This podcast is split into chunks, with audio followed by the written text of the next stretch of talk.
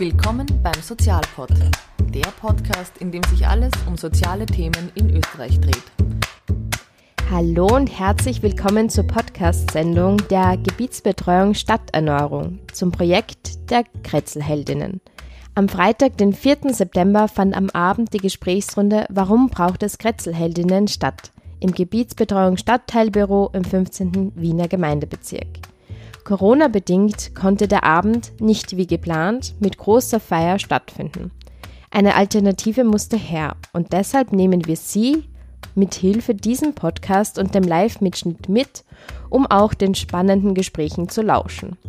Durch den Abend leitete Angela Heide. Sie arbeitet als Dramaturgin, Kuratorin und Kulturmanagerin. Viel Spaß! Sozialpod vor Ort.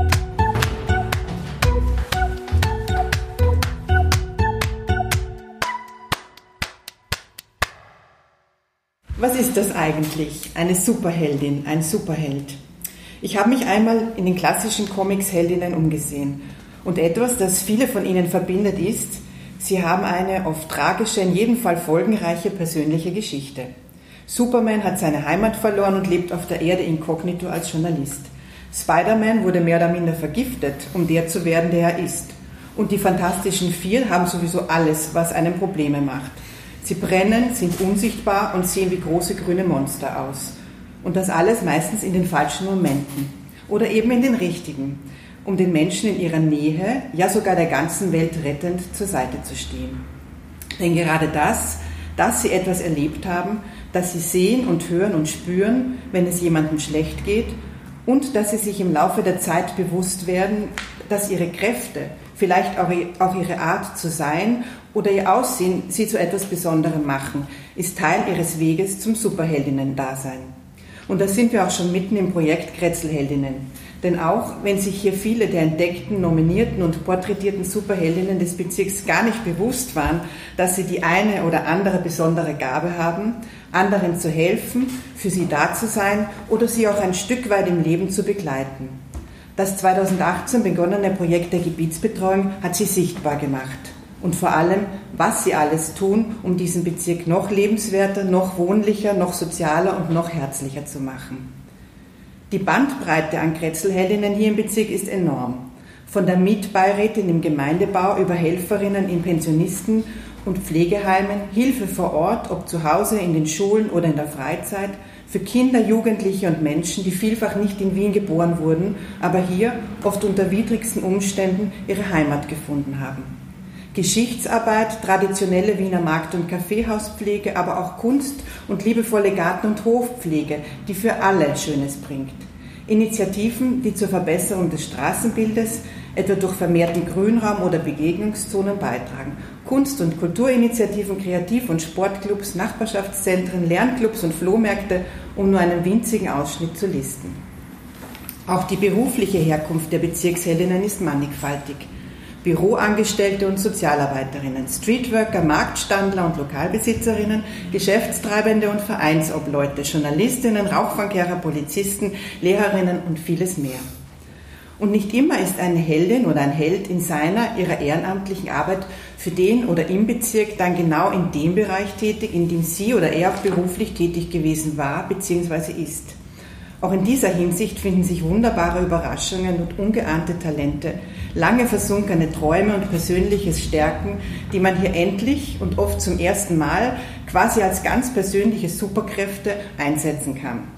In diesem Sinn herzlich willkommen zu einer Runde mit bereits porträtierten und neu nominierten Kretzelheldinnen und deren Wegbegleiterinnen auf unterschiedlichsten Ebenen, von der Bezirksvorstehung über die Gebietsbetreuung bis hin zur Wissenschaft. Herzlich willkommen Magister Brigitte Neichel, Herr Norbert Kemmer, Martina Zausinger, Magister Dr. Yvonne Franz, Magister Dietmar Baurecht und Markus Steinblicher, stellvertretender Leiter der Gebietsbetreuung im Hirnbezirk Rudolfsheim-Haus. Lieber Markus Steinbichler, ich würde gern gleich mit dir beginnen und dich sozusagen nach den Anfängen der Kretzel-Heldinnen-Geschichte hier im Bezirk fragen.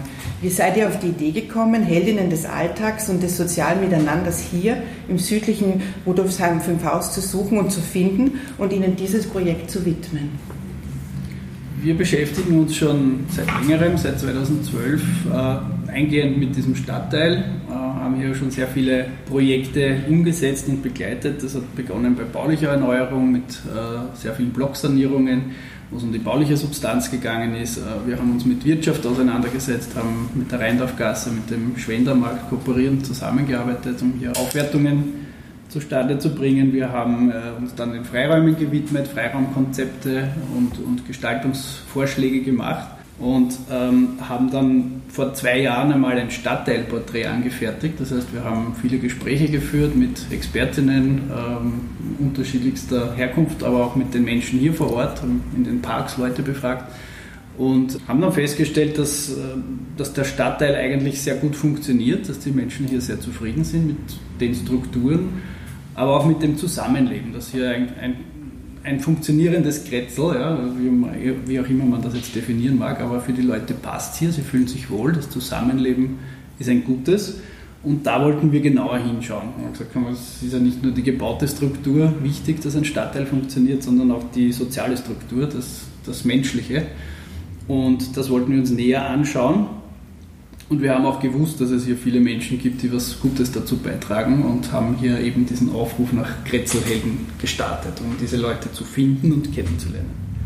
Daran anschließend gleich die Frage, ähm, in welcher Form habt ihr die Kretzelheldinnen vorgestellt? Ich denke, da gab es unterschiedliche Ideen, die umgesetzt wurden. Kannst du das ein bisschen erzählen? Wie finde ich die?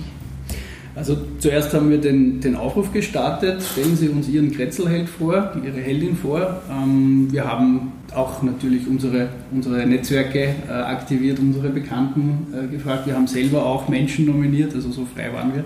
Wir gesagt haben, das sind Leute, mit denen arbeiten wir schon so lange zusammen, die machen so tolle Sachen, die, die sollte man einmal als, als Held äh, auch deklarieren. Und ansonsten gab es den Aufruf äh, im Grätzl, äh, seinen eigenen persönlichen Helden zu nominieren und das hat auch sehr gut funktioniert. Also wir haben gutes Feedback bekommen dazu, dass man sich einmal diesem Thema widmet, nicht nur immer den, den gebauten Strukturen oder einem, einem Projekt, sondern auch den Menschen, die etwas äh, dazu beitragen. Und wir haben über 20 Nominierungen unterschiedlichster Art bekommen, also vom ganz normalen Nachbarn über Geschäftsleute, die, die äh, sage ich auch mal, ein einen Ort der Nachbarschaft anbieten mit ihrem Geschäft, mit ihrem Lokal, ähm, ehrenamtliche Sozialarbeiterinnen, die Schuldirektorinnen vom Bildungskretzel, also das äh, alles waren Menschen, die in ihrem Bereich einen Beitrag leisten. Da haben wir sehr viele Gespräche geführt und 15 dieser Kretzelheldinnen haben sich auch bereit erklärt, äh, für ein Kurzporträt in Wort und Bild zur Verfügung zu stehen. Und da haben wir eine Fotoserie gemacht, Interviews geführt die meisten sind auf unserer Website zu finden, auf www.gebestern.at kann man sich die Porträts anschauen und kann sich äh, in die Geschichten der Menschen einlesen. Und wir haben über den Sommer jetzt eine Outdoor-Ausstellung in den Parks gehabt, auch mit den Porträtfotos mit Zitaten dazu. Und ab 1. Oktober wird es bei uns hier im Stadtteilbüro noch eine Indoor-Ausstellung geben, die man sich dann einzeln und sicher im Rahmen unserer Öffnungszeiten anschauen kann wird ab 1. Oktober dann zu sehen sein. Kann man sich dann auch noch einmal über die Helden informieren und die Geschichten lernen, äh, lesen und kennenlernen. Und sich hoffentlich auch inspirieren lassen von den Heldentaten. Das ist ja das eigentliche Ziel. Als erste Kretzelheldin würde ich gern Brigitte Neichel vorstellen. Brigitte Neichel studierte neben ihrer Ausbildung zur diplomierten Kindergarten- und Hortpädagogin auch noch Politikwissenschaft, Publizistik und Kommunikationswissenschaft und war in der Erwachsenenbildung tätig der ideale Einstieg für ihren Weg in das Bezirksmuseum, wo sie seit unglaublichen 25 Jahren ehrenamtlich tätig ist. Ab dem zweiten Jahr bereits als stellvertretende Museumsleiterin, seit 2011 als wissenschaftliche und operative Leiterin. Ein Vierteljahrhundert im Dienst der Bezirksgeschichte. Das allein ist schon eine Auszeichnung wert. Und so sind im Laufe der Jahre auch eine Reihe von Ehrungen gefolgt, etwa die Ernennung zur Frau des Jahres 2010, die Verleihung des Bundesehrenzeichens 2012, die Verleihung des Berufstitels Titels Professorin 2018 und schließlich im letzten Jahr die Ernennung zur Grätzelheldin, die Sie auch sehr stolz auf Ihrer Website anführen. Daher meine erste Frage an Sie. Wie sind Sie so jung an das Bezirksmuseum gekommen und was hält Sie so lang im Bann der Bezirksgeschichte? Ja, also es, es war ein Zufall, muss ich sagen. Also eigentlich wollte ich ja, ich habe damals studiert, wie ich begonnen habe und hatte drei kleine Kinder und wollte eigentlich einen bezahlten Nebenjob und habe deshalb den Bezirksvorsteher, den damaligen, den Fritz Krammer, geschrieben. Und der hat mir dann auch geantwortet und hat mich eingeladen. Und ja, irgendwie war jemand vom Bezirksmuseum oben und der hat mich dem mitgegeben, ich soll mir das einmal anschauen. dann war ich unten im Bezirksmuseum und ja, da bin ich dann picken geblieben. Es war nichts Bezahltes, also gar nicht das, was ich wollte. Aber es war von Anfang an hat mich das fasziniert und in den Bann gezogen, weil, weil man was aufbauen konnte, weil man kreativ sein konnte, was mir halt sehr entgegenkommt, weil ich gerne Ideen habe und Ideen umsetze. Und das, das war der ideale Ort dafür.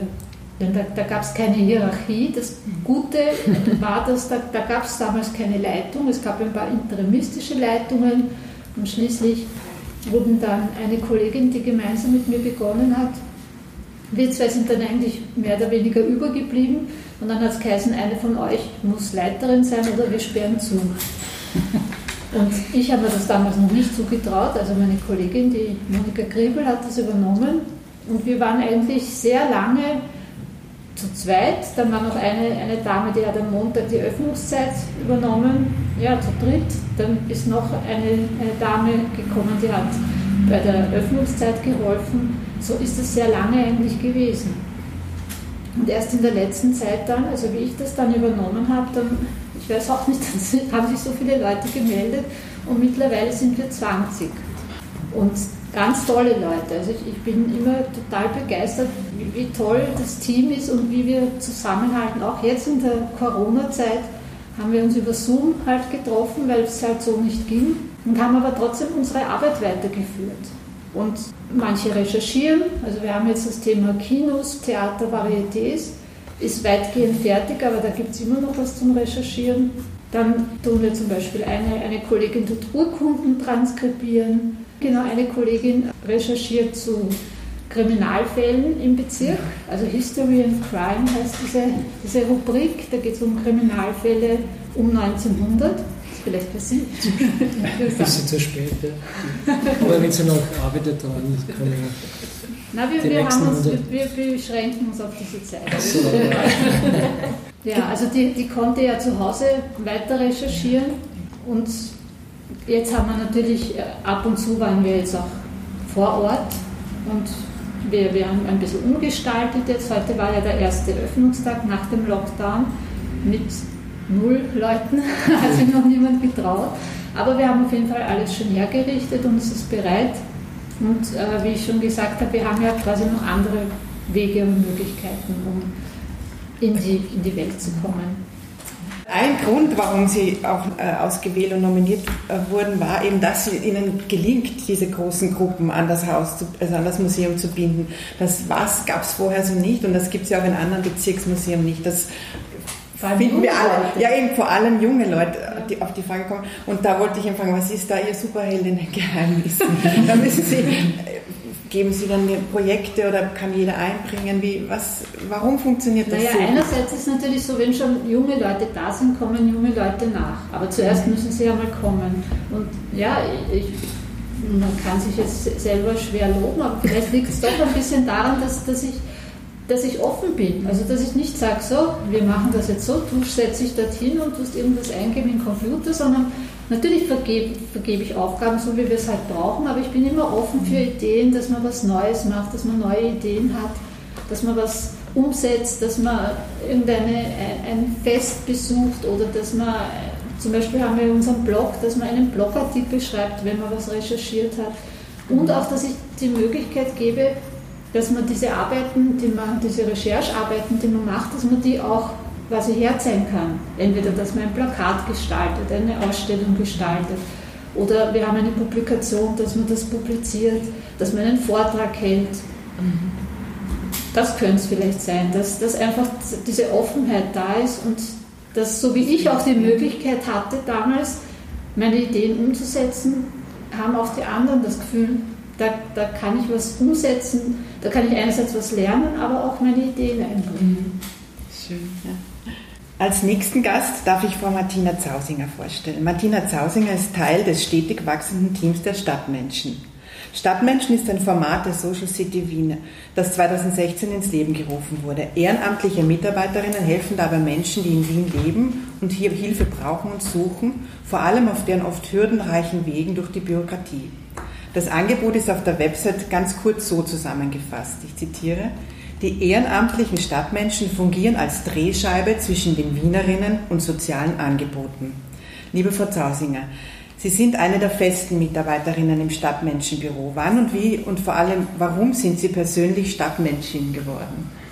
Also meine, mein Dasein bei der Stadtmenschen hat 2017 begonnen. Ich bin ehrenamtlich hineingerutscht.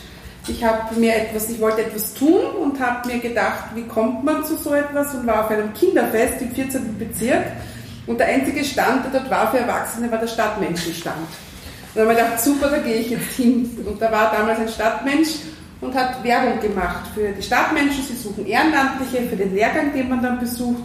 Man dachte, super, ich kann was lernen, ich kann meine Erfahrung auch weitergeben, mhm. ja, in dem Sinn. Und so bin ich eigentlich in das hineingerutscht. Und dann habe ich sehr viele Sprechstunden selber gemacht, gemerkt, das ist etwas, was mir entgegenkommt. Ich spreche gerne, ich bin kommunikativ. Ich habe auch schon meinen Lebensweg einiges durchgemacht, also an Erfahrung und an Wissen. Und ich bin ein wissbegieriger Mensch. Ich habe gesagt, ich möchte noch mehr wissen. Das war bei den Stadtmenschen die ideale Gelegenheit. Und bin eigentlich 2017 reingewandert, 2018 auch noch immer und dann gab es die berufliche Entscheidung, was machst du? Und dann hat sich einfach die wunderbare Möglichkeit ergeben, sozusagen die Ehrenamtlichen, das, was ich gemacht habe, zu begleiten, auf dem Weg sozusagen mit dem Lehrgang und den, den, Tag, den, den, den Einsätzen danach. Also ich bin sehr viel für die Koordination der Freiwilligen zuständig, ich bin aber auch fürs Wissensmanagement zuständig. Also ich komme von Vernetzung zu Vernetzung, das ist das, was, was mir total gefällt, dass ich immer wieder drauf komme, was es in Wien alles Tolles gibt und das an Menschen weiterzubringen, das ist einfach toll, ja, weil ich habe die Zeit, ja, ich, ich bin viel in Regionalform, ich komme jetzt aus dem Matznerpark, gerade von einem Fest, wo wieder eine Vernetzung da ist, also so etwas ist total in, meinem, in meiner Natur und das mache ich gern und das ist, muss ich sagen, wenn ich so sagen darf, mein Traumjob im Grunde genommen, weil ich habe die Ehrenamtlichen auf einer Seite, also ich arbeite gern mit Menschen, ich bin hier unter einer Sprechstunde, ich kann ganz viel von Wien erfahren, was Wien alles Tolles hat und kann das Wissen nicht nur für mich behalten, sondern ich kann es halt super weitergeben. Das ist vielleicht das Schönste dran. Ja.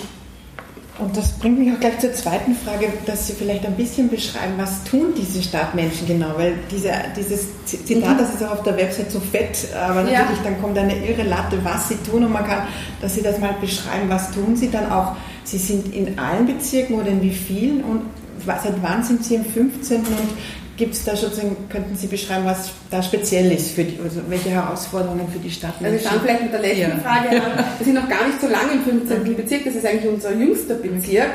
Und ich muss gestehen, wie wir da angefangen haben, die Nachfrage war so groß, es war die Resonanz so toll. Ich muss sagen, wir sind im Nachbarschaftszentrum 15, eh schon ein Ort der Begegnung. Und wir haben dort wirklich eine ganz tolle Mannschaft gefunden, die auch unser Projekt super unterstützt. Und wir haben dort wirklich, wir sind dort auch aufgenommen worden in das Nachbarschaftszentrum mit einmal in der Woche zwei Stunden. Und wir haben, also gerade dieser Standort macht uns so viel Freude, weil wir so merken, dass wir dort so gewünscht sind und dass immer wieder neue Anfragen kommen. Es kommen Leute auch immer wieder in die Sprechstunden und jetzt vielleicht, was wir machen. Also prinzipiell ist es so, wir haben eben alle einen Lehrgang besucht, wir wissen die sozialen Angebote, die es in Wien gibt mhm. zum Thema Wohnen. Ich suche eine günstige Wohnung, ich suche eine gratis Nachhilfe für das Kind, äh, ich möchte mich beruflich weiterbilden, ich möchte einen Abschluss nachmachen, ich bin arbeitslos, wo kriege ich finanzielle Unterstützungen her, ein ganz, ganz großes Thema. Wir füllen Anträge zusammen mit den Leuten aus. Ja, das ist oft eine große Hürde und da braucht man jetzt nicht einmal sagen, ich habe Deutsch nicht als Muttersprache, das ist auch für viele sozusagen schon so eine Hürde, einen Mindestsicherungsantrag oder was auch immer auszufüllen, ist für viele ganz schwierig. Und wir äh, haben da das zweite Standbein eigentlich dadurch bekommen, weil wir merken, die Leute haben Vertrauen zu uns, es ist ehrenamtlich, das heißt, da sitzt jetzt jemand aus dem Volk, sage ich jetzt einmal, der ein bisschen mehr weiß und das ganz Wichtige ist, wir hören einmal zu, wir nehmen uns die Zeit, die Aufmerksamkeit. Die Leute kommen zu uns und reden einmal, ja. Also einfach nur von der Seele reden und da kommt ja viel mehr. Also ich sage immer, die Leute kommen oft mit einer, mit einem, mit einem Thema und dann kommen wir am Schluss zu einem ganz anderen Thema, was vielleicht erst eben durch diese Vertrauensbasis kommt, durch dieses Reden es gibt vielfach Taschentücher bei uns sozusagen. Also das ist durchaus, also die Leute trauen sich dann einfach einmal sich fallen zu lassen. Und dieser Zuhörfaktor, dass wir sagen, wir nehmen uns die Zeit. wir schauen jetzt nicht auf die Uhr wie bei vielen anderen Dingen, das ist ganz, ganz wichtig. Und natürlich auch dieser persönliche Kontakt. Ja, das ist etwas, was über Corona-Zeiten hatten wir ja auch äh, sozusagen keine Sprechstunde. Ich habe das am Telefon dann gemacht, aber ich merke, dieses persönlich miteinander, da sitzt jemand gegenüber und du kriegst da eine Empathie, du kriegst ein Feedback, du kriegst Zustimmung. Das, was ganz viel bei uns auch ist, ist dieses Mutmachen aus der Situation, dieses es geht weiter, wir machen das zusammen. Sie sind nicht alleine, wir gehen da gemeinsam durch und wenn Sie was brauchen, kommen Sie wieder. Dieses Angebot sozusagen, das wird angenommen, das brauchen ganz, ganz viele Leute, die äh, ja, in Situationen sind, wo man vielleicht das nicht an eine große Glocke hängt, sondern man sagt, na, das wird schon irgendwie. Aber irgendwann kommt der Punkt und ich bin eigentlich jedem auch dankbar, der uns zu den Sprechstunden kommt, weil ich weiß, dass es für die viele Leute eine Überwindung ist, zu sagen, ich kann vielleicht nicht mehr oder ich brauche Hilfe. Das ist etwas, was in unserer Gesellschaft ein bisschen so ein, ein Makel ist. Sie schaffen das nicht alleine. Ja, warum nicht? Und so bei uns fragen wir nicht. Ja. Der Mensch hat sich aufgemacht, er ist in zur Sprechstunde gekommen, er hat sich telefonisch angekündigt, er ist zum Termin gekommen. Das ist ein ganz, ganz, ein ganz großer Beitrag und das ist ganz viel wert, dass die Leute sich da wirklich uns öffnen. Und ich sehe das auch mit großer Dankbarkeit, auch, dass wir das machen dürfen, dass wir so vielen helfen können. Und ich wünschte, es würden noch viel, viel mehr von uns wissen, weil ich glaube, dass es noch viel mehr Leute gibt, die das brauchen könnten, was wir machen. Jetzt springe ich sozusagen gleich zum Herrn Kemmer. Sie gelten ja quasi als einer der ersten, obwohl es das ja noch gar nicht gab, äh, dieser Wiener Kretzelpolizist. Weil ich habe immer gehört, Sie sind ein Kretzelpolizist. Dann hat es irgendwann geheißen, mhm. na, der, der, ist schon viel länger, bevor es überhaupt den Begriff gab, gekretzelt werden. Also den Begriff gab es gar nicht, waren Sie das schon, genau. Und deswegen ich, habe ich mich dann gefragt, auch wieder ganz ein persönlicher Einstieg, waren Sie zuerst Polizist und haben dann gemerkt, na, so geht's nicht. Ich muss eigentlich auch sozusagen ein bisschen sozialer oder irgendwie menschlicher ja, agieren oder umgekehrt. Den Kretzelpolizist, das ist immer nur eine Erfindung, äh, ein, Neu, ein, ein Neuaufbau, sage ich einmal. Früher hat es ja den Kontaktbeamten gegeben auch. Ja. Wir hatten immer auf der Dienststelle äh, einen Beamten, der eben speziell äh, sich für die Sorgen im Grätzl eben äh, bemüht, für diese Leute, die eben zu uns kommen. Genauso wie Sie als Sozialarbeiter sehen, sehen wir uns dann auch mit diesem äh, Beamten, der dann aus dem äh, Streifendienst herausgenommen wird und speziell äh, diese Fälle dann bearbeitet, mit den nötigen Stellen Kontakt aufnimmt, Gesundheitsamt, Pflegeanliegen äh, und und und. Das machen wir auch nicht mehr mit. Ja. Das war eben der Kontaktbeamte mhm. und dann haben sie gesagt, na, jetzt äh, nehmen wir den noch einmal heraus, weil wir sehr personell sehr abgemagert sind, sage ich einmal, in der Stadt. Äh, Personalprobleme gehabt haben dadurch ist dann dieser Kontaktbeamte immer weiter weggefallen, ja, mhm. weil eben dieser Kontaktbeamte zu einem normalen Streifendienst eine polizeiliche Tätigkeit aufrechterhalten musste und nebenbei mehr, wir niemanden mehr hatten, der das gut weiterführt. Und bundesweit ist dann eben äh, 2017 äh, dieser Grätzl bundesweit eingeführt mhm. worden. Ja. So ist es. Aber der Kontaktbeamte in Wien, den hat es immer gegeben. Ja. Was aber schon interessant war, weil eben das auch bei der Frau Zausing und auch auf der Website von den Stadtmenschen kam, eben dieses, es gibt auch einen Satz dort auf der Website, wir sind keine Sozialarbeiter und eben keine, also wir sind wirklich, wie, wie Sie es auch gesagt haben, wir sind wirklich Menschen wie wir alle und dann, wenn man das Vertrauen aufgebaut hat, vermitteln wir. Und ähnlich habe ich schon das Gefühl, dass es ja auch Ängste gibt sozusagen, äh, nicht nur von Amt, sondern auch zur Polizei manchmal. Aber ja. Würden Sie, weil Sie sind jetzt, glaube ich, der Kollege, der am allerlängsten den Bezirk ja auch kennt. Mhm, ähm, der ist Ja, das versucht charmant. Äh, Hat sich was in diesen Jahren und auch mit dem Vor... Ja, würden Sie... Ich ja. schaue mir wieder zurück, wie ich jung war. Oder wie ich mich hier, wir hatten ja auch, oder ich als Jünger hatte das Glück, dass wir auch noch Streifendienst zu Fuß machten. Ja. Das ist ja auch unser Manko, ja, dass die Leute nur durchfahren mit dem Streifenwagen und keiner mehr einen Kontakt mit der Bevölkerung aufnimmt. Mhm. Wir kennen, es wird, es, wir bringen keine Leute raus, zwei, drei, vier Stunden da haben sie uns auch wieder einen Soundtrack.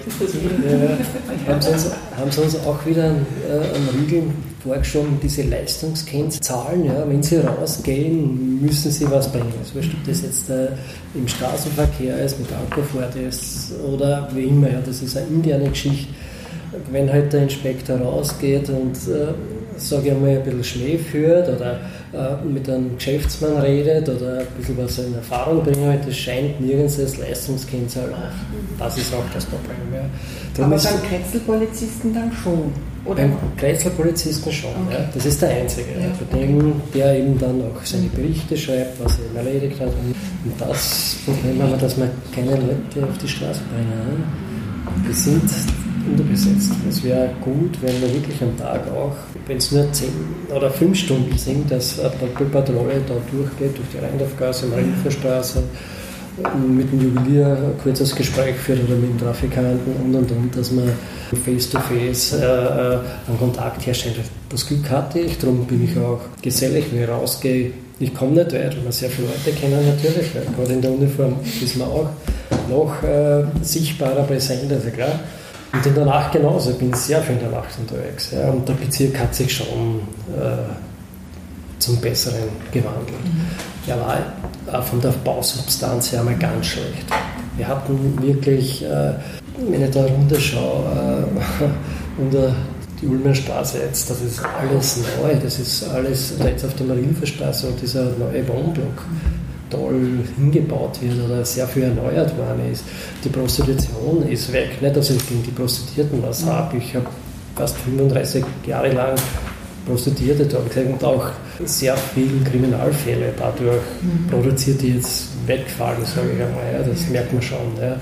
Die Bausubstanz ist super geworden, muss ich sagen. Die letzten Jahren ist noch viel zu machen, aber es ist viel besser geworden. Aber ist, dass die Kriminalität auch sinkt, glaube ich einmal. Ja wenn die Leute gut wohnen und, und, und mhm. für die Kinder eben die Schule und Kindergarten und alles äh, haben. Wir haben ja, wir sind ein starker Ausländerbezirk, wir haben 101 Nationalitäten, das ist ja kein Geheimnis. Ja, aber im Großen und Ganzen glaube ich, ist bei uns nicht viel Ärger wie am Stadtrand draußen. Es ist um einiges besser, bis einmal war ja das. Aber schön wäre, wenn Sie wieder oder wenn es mehr Kollegen Wenn geben, die auch wirklich genau. auf die Straße gehen. Mhm. Ja, das wäre so ein Ja, Wunsch. das wäre schon ein Wunsch, ja. ja. aber das wäre nicht mehr schon. Das schaffe ich sowieso nicht mehr und das dann da weiterhin schaffen. Also Jetzt gehe ich zu jetzt mal einen harten Schnitt. Sie haben nach Ihrem Studium der Geografie mit Schwerpunkt Stadtgeografie sehr früh begonnen, direkt in Städte und Stadtteile Grätzl, Kieze, Nachbarschaften hinauszuschauen und zu gehen. Und das nicht nur in Wien, sondern auch in Graz, Köln, Amsterdam, New York und vielen anderen Orten der Welt. Ihre Forschungsfelder bewegen sich dabei immer an dieser Schnittstelle Stadt als Ort und Stadt eben auch als die Menschen dieser Stadt, die Bewohnerinnen. Ähm, das eine geht und das andere nicht. Und jetzt aus dem auch, was wir da gehört haben bis jetzt äh, und Ihren Erfahrungen auch an anderen Orten, wie entsteht so ein vertrauensvolles, lebendiges Miteinander in einem Kretzel, in einem Bezirk, vielleicht auch in einer ganzen Stadt? Wen und was und wie und wo, was braucht es da? Zeit ähm, ist ein Element. Also es braucht Zeit, gewachsene Strukturen und das, was wir in der Wissenschaft auch gerne als Nachhaltigkeit, äh, nicht jetzt im ökologischen Sinne, sondern im langfristigen Denken beschreiben. Ähm, wir haben in dem Forschungsprojekt, in dem wir uns das Miteinander ähm, angesehen haben, gemerkt, dass ähm, je robuster die Strukturen sind, also je länger eine Initiative ihre Arbeit vor Ort anbieten kann, desto sichtbarer wird sie, desto bekannter wird sie, desto mehr Wirkungsgrad kann sie entwickeln. In anderen Städten, in denen es diesen, diese unglaubliche Unterstützung wie in Wien, muss man mal auch äh, sagen, nicht gibt, ja, durch Förderungen, durch auch die Möglichkeit, ehrenamtlich äh, tätig zu sein, sind diese Strukturen sehr viel prekärer, kurzfristiger. Ähm, hat aber auch äh, die Konsequenz, dass dort viel mehr passiert, viel mehr Dynamik ist. Also äh, sich Leute engagieren, sagen, wir müssen hier was machen, äh, setzen wir uns zusammen, starten wir. Also die, da kommt schneller etwas ins Machen. Ähm, das ist vielleicht so ähm, der große Unterschied, äh, wenn man sich die, die Strukturen ansieht. Ja? Also Wien ist da sehr gut ausgestattet mit Unterstützung. Ähm, es ist aber auch manchmal etwas träger im internationalen Vergleich.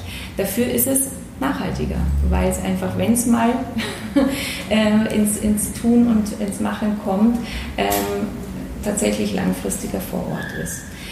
Und zu meiner Rechten sitzt ja auch äh, ein, ein Vertreter, Vertreter, der Kommunalpolitik. Es braucht natürlich auch die Rückendeckung. Ja? Ähm, es braucht öffentliche Akteure, die sagen, es ist uns wichtig, wir investieren da. Also da geht es letztlich um Umverteilung von öffentlichen Geldern auch, wohin äh, das äh, umverteilt wird.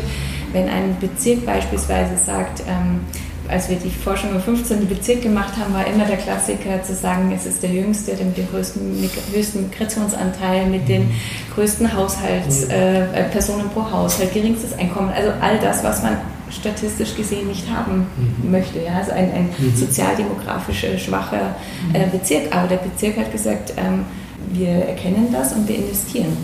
Und ähm, das hat dann im Laufe der Forschung, ihr habt das glaube ich auch in eurer Zeit ähm, belegen können, ähm, auch erklärt, warum hier, wenn man mal genau hinschaut, warum hier so viel zu finden ist.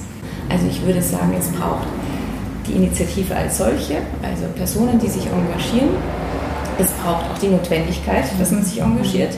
Es braucht die Zeit und es braucht die Rückendeckung, ob das die Politik ist oder auch die Stadtplanung, die sagt, wir wissen, es geht nicht nur um Häuser, die man saniert, sondern auch um das ähm, Leben, das zwischen den Häusern und in den Häusern passiert, mhm. dann ist man da ganz gut auf dem Weg. Die Frage, ähm, das, ich erwähne jetzt nur so ein Schlagwort wie Gentrification, mhm. ja das kann man ja, kann man ja immer alles positiv und negativ sehen. Wenn sich ein Bezirk verjüngt, dynamischer wird, heißt es plötzlich Gentrification. Oder wenn die, wenn die Häuser besser saniert sind, ist es, also das ist ja eine Gratwanderung. Wann ist etwas sozusagen noch positiv und wann kippt es? Ähm, und die Frage ist eben, das betrifft eben, weil du oder Sie sagen, in anderen Städten geht es schneller, dafür eben vielleicht weniger verbeamtet oder was auch immer oder eben, das war ja auch ein Projekt von der Stadt Wien, trotzdem arbeitet ihr ja unabhängig. Ja, also wie früh kann man merken, dass sozusagen man eingreifen muss, ob das jetzt ähm, von Seiten einer Gebietsbetreuung ist oder als Privater, also und wie spät kann ein Bezirk oder eine Stadt und wie kann man es moderieren, dass es sich trifft? Ja, ich, ich starte mit einer Anekdote. Als ich meine ähm, Doktorarbeit gestartet habe und auch Markus kennenlernen durfte, da war das Wort Gentrification noch gar nicht so bekannt. Ja? Also das war so rund 2013, 2014. Das war ganz stark diskutiert in den großen Städten, New York, Paris, äh, London. Und die Antwort, die ich hier bekommen habe, als ich mich für dieses Thema in Wien, New York und Berlin interessiert habe, war oft im, im öffentlichen Bereich Gentrification in Wien haben wir nicht, wir haben den sozialen Wohnungsbau. Und dennoch wusste ich ja, dass es Bezirke gibt, äh, die sehr stark im Mangel sind. Also irgendwas muss hier passieren. Und deswegen ist es zum einen schwierig, ähm, Städte miteinander zu vergleichen, wenn man jetzt Gentrification als Phänomen ähm, heranzieht, weil jede Stadt anders eingebettet ist. Also New York, das ist ein ganz anderes Marktsystem als Wien in Österreich. Ja? Da, wenn wir zum Beispiel den sozialen Wohlfahrtsstaat nehmen. Mhm. Mietrechtsgesetze sind ganz anders in unterschiedlichen Kontexten definiert. Das internationale Kapital oder Finanzialisierung oder Neoliberalismus, wie man es nennen möchte, ist in anderen Kontexten ganz anders. Also es ist, es ist so schwierig, Städte miteinander zu vergleichen und dann zu sagen, ja, aber in Wien ist es ja im Vergleich noch gar nicht so. Denn das ist nämlich, glaube ich, genau der Punkt, dann ähm, übersieht man den Punkt, wo man tatsächlich an einer Stelle ist, wo man sagt, wir haben so etwas wie äh, Verdrängung. Das war dann eben auch so oft oder ist oft das Resümee, ja, diese direkte Verdrängung findet man in, äh, in, Wien nicht so stark wie in anderen Städten, aber wir finden hier Exklusionsmechanismen. Also äh, das kann starten mit, man fühlt sich nicht mehr wohl im öffentlichen Raum, weil der Raum anders genutzt wird und man sich nicht mehr äh, wohlfühlt in der Umgebung, weil das andere Personen sind, anderer Lebensstil und so weiter. Das kann im Bereich des Wohnens sein, äh, wenn man eben nicht im sozial regulierten Wohnungsmarktsegment ist, sondern im privaten, dass man tatsächlich äh, sich in der, in der befristeten Miete bei der nächsten weiteren Befristung sich die Miete eben nicht mehr leisten kann. Ähm, das hat so viele Aspekte. Es, ähm, Sie haben vorher so schön angesprochen, auch Schulen, Kindergärten, was, welche wichtige Rolle das spielt. Es braucht auch ähm, einen genauen Blick, welche soziale Infrastruktur ist vor Ort. kann man die Kinder in der Wohnumgebung in den Kindergarten bringen, in die Schule, in die weiterführenden Schulen oder ist das anders strukturiert?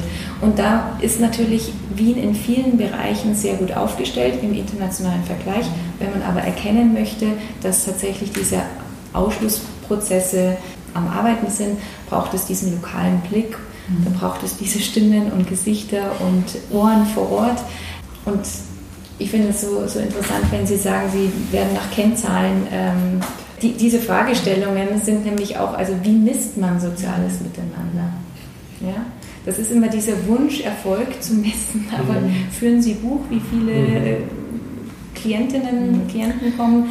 Das ist so dieser Wunsch zu beweisen, was man tut, mhm. aber letztlich das, die gelungene Gesellschaft und die gelungene Nachbarschaft, das gelingende Miteinanderleben, da braucht es, glaube ich, mehr als klassische Maßzahlen. Das war jetzt ein schöner Bogen unbewusst zum Herrn Magister Baurecht. Sie führen ein, ein Doppelleben.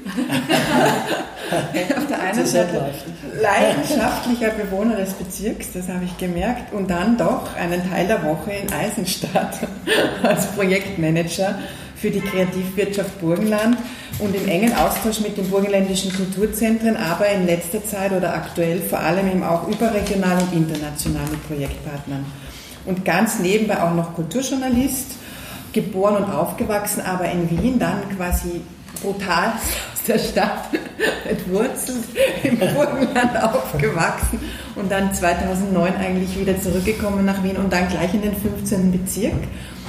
Da ein paar Mal umgezogen und eigentlich jetzt nicht mehr hier wegzubekommen. Und, und da hat mich einfach auch interessiert, Warum sind Sie dann in den 15? Weil Sie sind, glaube ich, in einem anderen aufgewachsen und hier ein paar Mal umgezogen. Und was Sie, was Sie so schön beschrieben haben im Vorgespräch, das war eben, eben nicht die Stadt der, der kurzen Wege, aber schon dieser Radius, der einfach sozusagen dieses, dieses Leben in Wien oder hier im Bezirk hat einen anderen Radius als der im Burgenland und das tut was mit einem. Mhm. Äh, man bewegt sich anders, man, man hört und sieht anders. Vielleicht, dass Sie das auch den anderen so mhm. schön erzählen. Also ja, ich, bin weit gereist, zumindest in Österreich, also in, in, in Ostösterreich. Und man kann es so formulieren in Wien und in den Bezirken. Manche sagen, die, die Wiener stehen auf der Bremsen. Aber ich sage mal, ich denke mir manchmal, na, die Wiener schauen sich das halt genauer an und fahren gemächlicheren Schritt durch die, äh, durch die Gegend und schauen aus dem Fenster raus. Da hat der Polizist jetzt nicht zugehört, ja, und sehen halt mehr, was es gibt und was sich tut in einem, einem Bezirk. Und ich bin halt in diesem Kretzel sehr gern zu Hause und gehe dann die Rheindorfgasse runter. Man trifft dann auch einen Kretzelhelden, den Herrn Hatzl, ne, sitzt er sich halt dorthin äh, ins Café und redet mal über das Thema, was ihn gerade interessiert und ah, habe ich gar nicht gewusst und diskutiert darüber und geht dann die Straße weiter und sieht dann, dass, dass da die Hundeschilder umgeworfen sind in den Beet. Na, dann stellt man es auf und steckt es wieder rein. Ja? Also das hängt auch von der Verfassung ab, äh, wie man drauf ist. Was ich sehr schön finde, ist auch so ein Beispiel aus, aus dem Haus. Es läutet an der Tür, du machst auf. Sagt der junge Mann, hallo, grüße. Ich sage, ja, bitte. Wir feiern heute Abend meinen Geburtstag. Hier hätte ich eine Schokolade für Sie. Ähm, ich will nicht, dass Sie rüberkommen, das ist mir schon klar. Und dann sagt man Danke, ja, die Information ist für mich wert und wenn der feiert, ist das in Ordnung. Und ich glaube, wenn alle aufeinander achten und, ähm, aufeinander schauen und gewisse äh, Dinge einhalten, ja, ich meine, das, also ich habe im Dialekt gemerkt, dass das jetzt kein Wiener war, aber ich bin so oft umgezogen und ich habe mir immer vorgenommen, im Haus einfach mal anzuleiten sagen, hallo, ich bin der Neue, ich wohne jetzt im dritten Stock, grüße, äh, ich heiße so und so und einfach mal sich vorzustellen, weil diese Hausgemeinschaft und diese bietet ja Möglichkeiten. Man muss dann nicht eine Freundin aus dem 12. anrufen und sagen, bitte kannst du Blumen gießen, sondern man kann das dann auch bilateral im Haus lösen. Und das finde ich halt lebenswert. Und ich schaue halt darauf, dass man mit vielen Leuten in Kontakt ist und dass man viel redet, viel redet, viel redet. Äh, das bringt ja die Leute zusammen und äh, wie es manche auch sehen, man kann nicht alles lösen. Aber das Reden hilft schon sehr, die Themen zu benennen und möglicherweise auch als Politiker hier Kraft einzusetzen, gewisse Dinge zu ändern. Ja? Und ich fand jetzt auch sehr schön, das ist so ein, war dann auf der Gürtelfrische West, ich bin ja auch Obmann eines Kulturvereins im 15. Bezirk, im unteren Bezirksteil. Und da waren wir auch auf der Gürtelfrische West und haben auch Veranstaltungen gemacht, weil das war die Möglichkeit, schnell Veranstaltungen aufzuziehen und zu machen. Und dann sitzt man dort und schaut einfach hinein und entspannt und sieht man Wohnung, auch Wohnungslose dort mhm. auf der Gürtelfläche West sitzen. Und du schaust diese Leute an und sagst, ich kann jetzt nichts tun für dich, aber ich sehe einfach, dass du dich da jetzt Ruhe findest. Ja? Einen Moment Ruhe. Und das finde ich einfach sehr schön, dass solche Projekte auch möglich sind in unserem Bezirk. Das mhm. finde ich sehr schön. Das war auch so spannend, dass Sie dann gestern von dieser Datenbank der Nähe gesprochen mhm. haben, die Sie als Mensch sammeln, also wie eine persönliche Datenbank, ob eben als Mensch, als Wissenschaftlerin, als sozusagen Polizist, als Historikerin, also man hat eine Datenbank der Nähe, das fand ich so einen wirklich schönen mhm. Begriff und ist das ein Begriff, mit dem man was anfangen kann, also ich konnte da wirklich viel anfangen dass sie, dass sie so ein wanderndes ja, also für mich, Nähelexikon. Ja, für mich war das halt so, äh, so bezeichnend. Ich habe als Kulturverein hat man natürlich seine Musikgruppen, die man schon seit Ewigkeiten auch immer wieder einlädt. Und äh, wenn man dann so durch die Gegend geht und sieht man, stößt man wieder auf die Dinge und sagt, ah, ja, genau, na, warum bin ich nicht gleich drauf gekommen, die zu fragen, ob die sich daran beteiligen wollen. Und dadurch ergibt sich natürlich auch ein neues Zusammenspiel. Und äh, derzeit versuche ich halt ein neues Projekt aufzuziehen und genau diese, dieses Herumgehen bringt einen dadurch weiter. Ja. Man engagiert sich da auch mehr. Und zusätzlich kommt noch dazu, dadurch, dass ich laufend pendel von Montag bis Freitag nach Eisenstadt und zurück, ist die Ressource Zeit, die einem fehlt, äh, um mehr kennenzulernen, natürlich gegeben. Ja, klar. Trotzdem glaube ich, mache ich sehr viel und ich komme sehr oft viel herum, aber ich kann auch nicht alles. Und da ist es gut, dass es viele Menschen gibt, die in der Gegend etwas machen, in ihrem Radius, um äh, die Gegend besser zu machen, auch menschlicher zu machen. Mhm. Aber ich fand eben jetzt so, also dieses Nähe quasi durchzieht sich ja durch sie durch, also ja. wenn ich so zuhöre. Und das andere war eben dieses Reden. Und da wollte ich eigentlich fragen, wenn jeder im Interview, ähm, also ich habe es noch ganz gefühlt und ja aber alle, die ich da lesen durfte, reden, reden, reden, reden und heute auch reden, zuhören, reden, zuhören. Und bei manchen, Sie haben das sehr schön gesagt, äh, durch das Reden, das ist schon ein Wert, das ist schon was.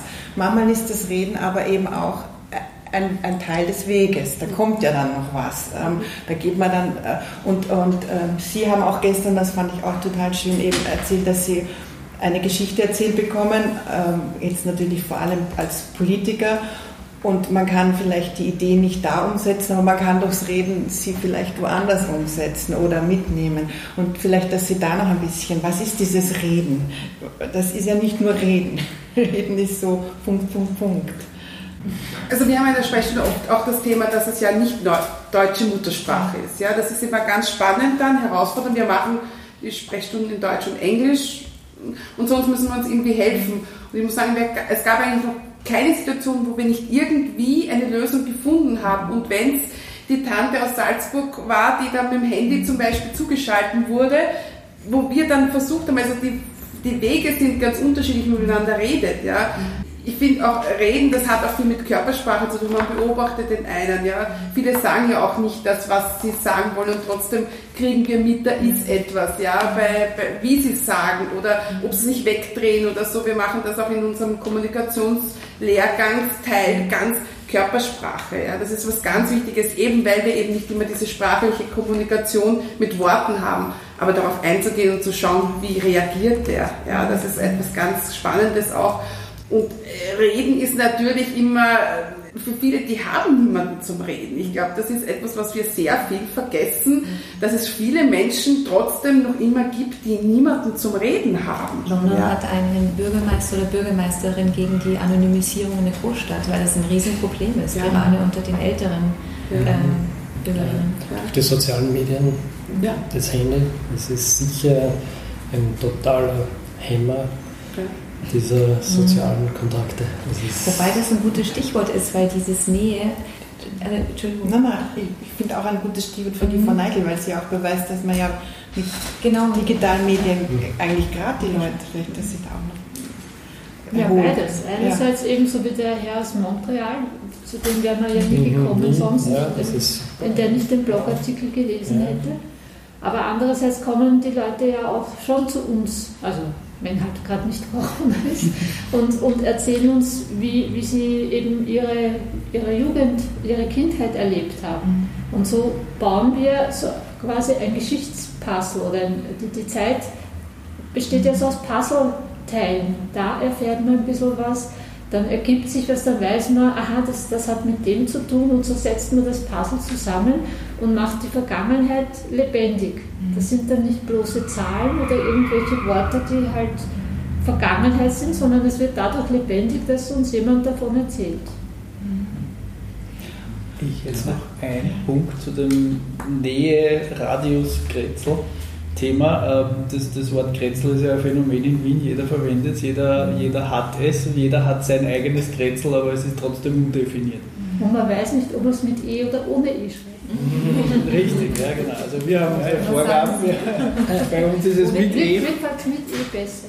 Bei uns ist es auch, wir haben uns auch auf mit E geeinigt, ja, es ist dann doch noch ein bisschen... Aber wir haben das festgestellt, es hat es gibt manche Kretzel, gibt's, die haben ja, die sind eine Marke, also Servitenviertel oder irgendwas in die Richtung, also ganz wenige eigentlich nur. Ja. Und die meisten Kretzel definiert sich jeder selber. Ich glaube, das ist eben dieses mit diesem Radius. Ja. Wo bin ich daheim? Und dann gibt es halt einen gewissen Radius an, an, täglichen Wegen, an Orten, die ich immer wieder aufsuche, wo ich dann eben meine bekannten Gesichter habe. Und das ist dann mein Kretzel, das hat jeder für sich selber. Und in dem, glaube ich, hat man auch einen, einen starken Bezug dazu, manche weniger vielleicht, aber ich glaube, dieses große ähm, Thema, die Anonymität der Stadt und Stadtluft macht frei und ich bin in meiner Wohnung und der Rest ist mir egal, das glaube ich, ist, ist nicht mehr ganz so, wie man das vielleicht früher geschätzt hat. Ja. Es ist alles ein bisschen ähm, komplexer und schwieriger geworden und ganz allein funktioniert es halt einfach nicht mehr. Oder wenn mich etwas stört, dann schaue ich, dass ich Mitstreiter finde oder wenn ich was verbessern will, dann mache ich das gemeinsam mit anderen und das ist eben auch das, was wir im Vorgespräch gesagt haben. Ähm, jetzt haben wir 15 Kretzelheldinnen im 15. wie schaut denn das anders aus? Ja, wir haben sechs Bezirke, gibt es die überall. Und ich habe gesagt, sie sind überall.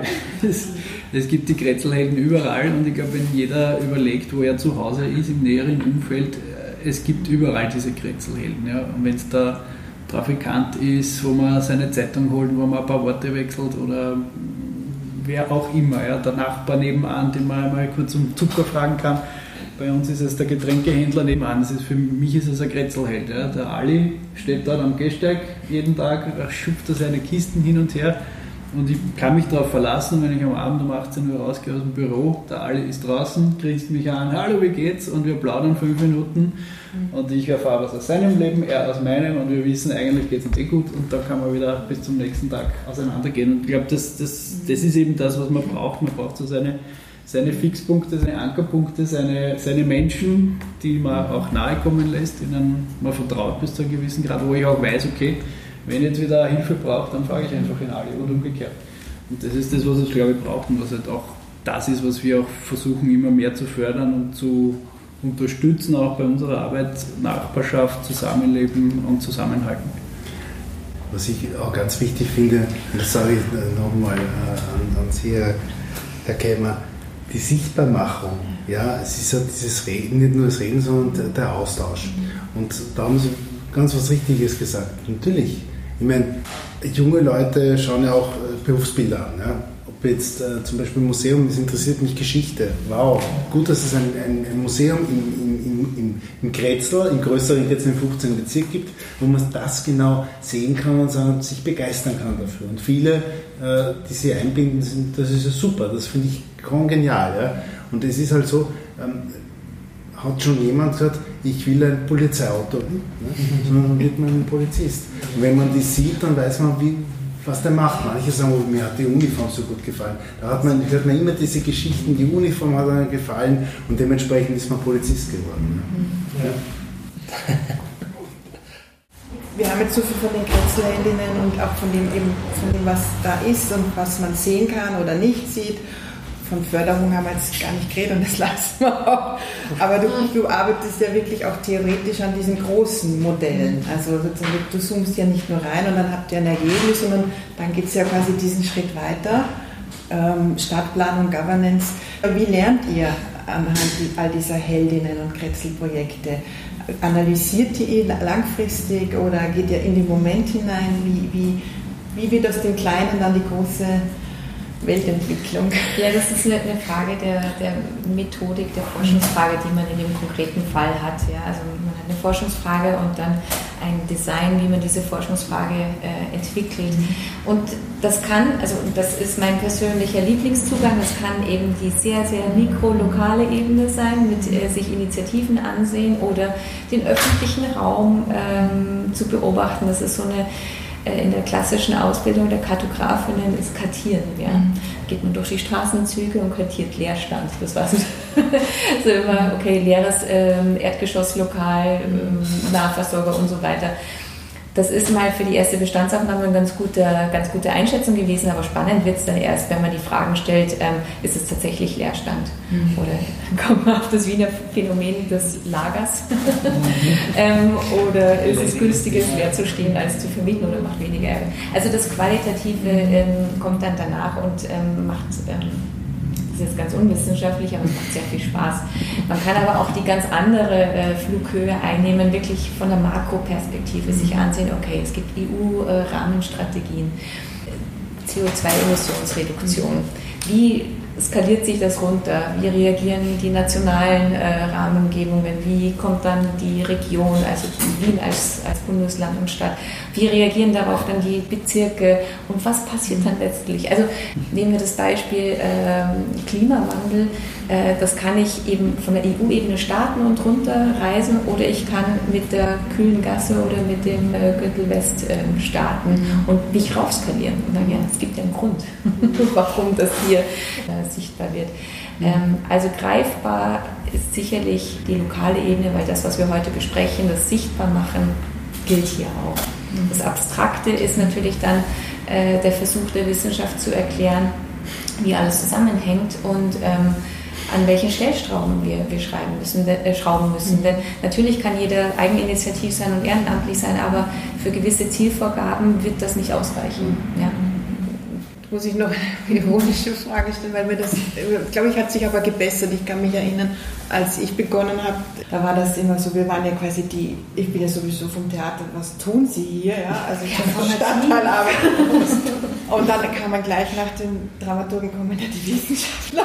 Und da war auch immer auf den Podien so quasi, ähm, ein Wissenschaftler ist auch am Podium, der erzählt uns jetzt wieder, wie es läuft. Ne? Wir wissen es eh besser. Ich habe das Gefühl, es hat sich verändert. Da, wo man schon mal hingearbeitet hat. Ähm, aber du gehst ja schon anders. Du, du zoomst ja eben hinein. Du, du ja. arbeitest ja vor Ort. Brauchst du zum Beispiel dann die Unterstützung oder Unterstützung, aber die, die Begleitung eben durch Stabmenschen, Natürlich. durch eine Gebietsbetreuung. Da hat man heutzutage ja schon noch quasi diese dazu gelernt auch, ja. dass man das, dass das nicht eine Blase ist, sondern dass diese Blasen auch zusammenarbeiten müssen, weil sonst bringt es nichts. Wenn jeder in seiner Blase ist, ist das super, aber es es, es, es ist ja, naja, aber es ist wirklich so, ja. Ich merke das auch bei uns, dass wir ja auch merken, dass viele Leute jetzt miteinander zusammenarbeiten, die früher gesagt haben, ja, das sind die und das sind die. Und jetzt merkt man, wie das alles näher zusammendrückt. Das finde ich eigentlich eine schöne Entwicklung, dass jeder das eigentlich auch sieht. Ja. Es funktioniert auch, wenn man miteinander ihren Blickwinkel, euren Blickwinkel, wenn man die Politik noch mit reinnimmt, das, das, das hat schon was. Ja. Das, und da bringt man viel mehr zusammen, als wenn jeder so sein eigenes Ding irgendwie macht. Ja. Und jeder, das wird dann was. Ja. Und das, ich glaube, das ist vielleicht auch zur Stadtentwicklung, dass man da gemerkt hat, dass das funktioniert, wenn man miteinander was tut. Ich glaube, das ist so eine ganz große Errungenschaft. Ich habe das jetzt gemerkt, gerade durch die vielen Vernetzungen, die ich habe, dass die Leute zusammenrücken. Ja, das finde ich total schön. Und man merkt es auch, es tut sich was. Ja. Das kann ich nur unterstützen. Also ich bin jetzt auch schon ein paar Jahre dabei und die Anfänge waren, sage ich mal so, ab 2000, wann war das? Sieben. Es war Wien wesentlich ruhiger, gemütlicher, nicht so, sage ich einmal, weltstädtisch wie vielleicht heute. Also so Phänomene wie Parklets oder irgendwo äh, einen öffentlichen Raum temporär nutzen, das war damals noch ganz, ganz ausgefallen. Das haben nur Leute vom Theater gemacht. Aber das, und, und es, es war auch alles irgendwie einfacher. Ja? Also man hat für alles irgendwie so seinen, seinen bürokratischen Vorgang und seine Regelung gehabt und gut ist. Ja? Und es ist halt dann klar, ja, auch Wien hat begonnen, sich schneller zu drehen und sich zu verändern größer und bunter zu werden. Und dann hat man aber zeitgleich auch gemerkt, na, es wird nicht alles nur komplexer und schwieriger, sondern man schafft es auch oder man, man, bringt auch was zusammen, wenn man eben sich zusammentut und zusammensetzt und dann mal über alles redet. Und da sind wir wieder beim Thema. Ja.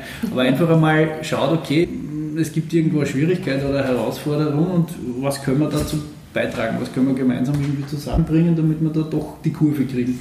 Und das hat sich wesentlich verbessert. Also man kann nicht sagen, es wird alles nur komplexer und schwieriger, sondern es wird auch besser in der Zusammenarbeit und im, mhm. im Suchen von gemeinsamen Lösungen. Mhm. Und da tut sich schon was und das sehe ich auch äh, auf vielen Ebenen, dass man sich jetzt eben zusammensetzt, Politik mit Wissenschaft, mit Forschung, mit Planern mit Menschen aus dem echten Leben, weil für die muss es dann im Endeffekt wieder passen. Ja. Also alles, was wir machen, machen wir im Prinzip nur mehr im Dialog mit den Bewohnerinnen, mit den Leuten vor Ort, mit Beteiligung, mit zumindest mal zuhören, was braucht es überhaupt. Ja. Davor brauche ich gar nicht zum Stift greifen und planen.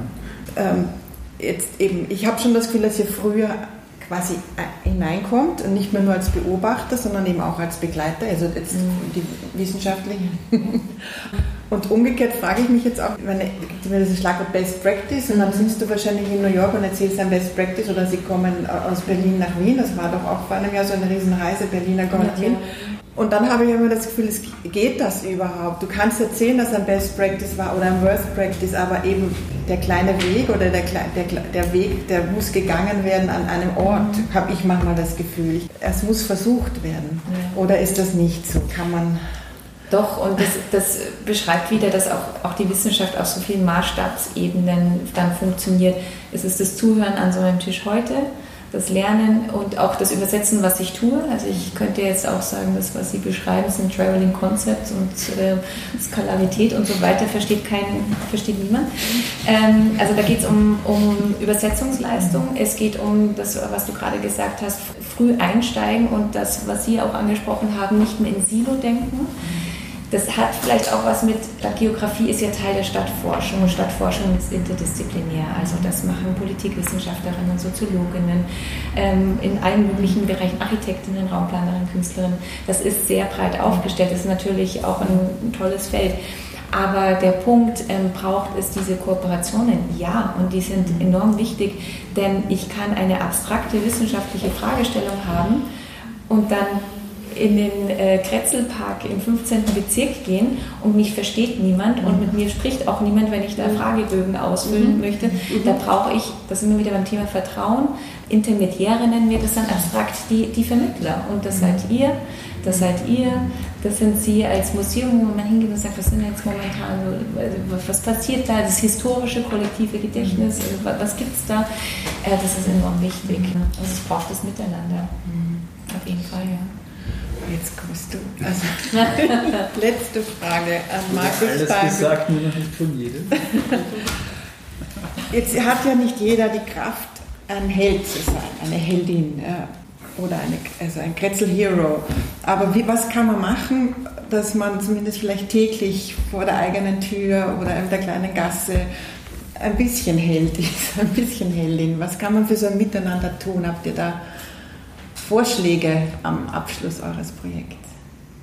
Ja, Eine Einladung ja, an uns. Ja, ja, Wie werde ich zur Heldin? ähm, Sie haben das eh schon ein paar Mal gesagt. Also das, das Um und Auf ist das Miteinanderreden. Ganz einfach der Austausch und das, auch das Wissen umeinander in einem Kretzel, zu wissen, wen gibt es dort, ähm, was steckt da hinter der Fassade, hinter dem Gesicht, was ist das für ein Mensch, was, äh, wo gibt es vielleicht Gemeinsamkeiten. Ja? Also wenn ich das besser kenne, wenn ich meinen Nachbarn besser kenne, weiß ich auch, wo kann ich Hilfe kriegen, wo kann ich Unterstützung kriegen, wenn ich es brauche, oder wo kann ich es auch anbieten, wenn jemand anderes das braucht. Also das, glaube ich, ist man im Leben, das fängt in der Familie an und das setzt sich ja bis in die Gesellschaft fort. Das geht eigentlich nur miteinander, wenn wir uns äh, miteinander helfen, ja, gegenseitig helfen. Ähm, und auch, glaube ich, gerade das letzte halbe Jahr hat gezeigt, wie wichtig das ist. Begonnen im eigenen Wohnhaus mit äh, Einkaufshilfe, mit ähm, Unterstützung bei Kinderbetreuung, was auch immer. ich glaube, es war ein Phänomen, das alle überrascht hat und wo man dann doch auch gesehen hat, auch das kriegen wir hin, auch das schaffen wir irgendwie. Auch heute haben wir es geschafft, eine Gesprächsrunde zu machen und uns zusammenzusetzen und, und diesen Austausch zusammenzubringen und was mitzunehmen.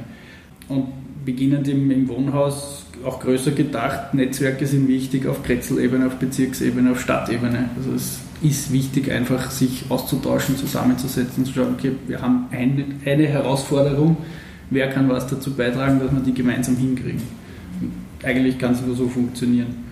Und ja, dazu kann jeder einen ersten Schritt unternehmen, rausgehen, einfach einmal jemanden grüßen, den man eh jeden Tag sieht auf der Straße oder auf der Stiege im Haus und einfach einmal auch ansprechen, kurz einmal fragen, hallo, wie wir es heute gehört haben, ich ziehe wo neu hin, ich gehe mich mal vorstellen, hallo, ich bin der Neue übrigens. Und ähm, ja, wenn es was braucht, schaut es vorbei. Das wäre schon mal ein Schritt, ja. Und aus dem entsteht alles, alles Weitere. Also ich merke es auch bei uns, bei unseren Kooperationen. Das erste ist einmal sich vorstellen, wer sind wir, was machen wir, wer oder was ist der andere, zuhören, was machen die, was, was tun die, sich das zu merken und dann im richtigen Moment eben wieder dran zu denken, ah ja, da gibt es doch den und diejenige. Und sich dann eben zusammenzutun und zu sagen, okay, gemeinsam kriegen wir das hin. Also das das wäre es eigentlich. Ja. Einfach einmal die Leute ansprechen, einfach einmal das Eis brechen, einfach mal schauen, wenn es nicht passt, passt es nicht, ist auch nichts verhaut. Aber wenn es passt, dann kann aus dem sehr viel passieren und sehr viel entstehen. Genau, zumindest eine gute Nachbarschaft. Und da haben wir schon viel erreicht.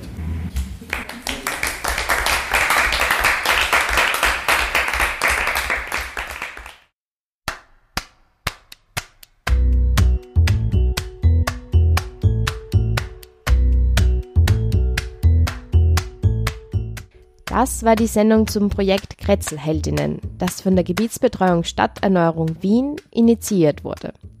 Weitere Informationen zum Projekt und weiteren Geschichten zu den Kretzelheldinnen gibt es auf der Homepage www.gbstern.at. Dort gibt es auch eine Nachlese in Bild und Text von Hanna Poppenwimmer, der Autorin des Magazins Social Attitude. Sozialpod vor Ort.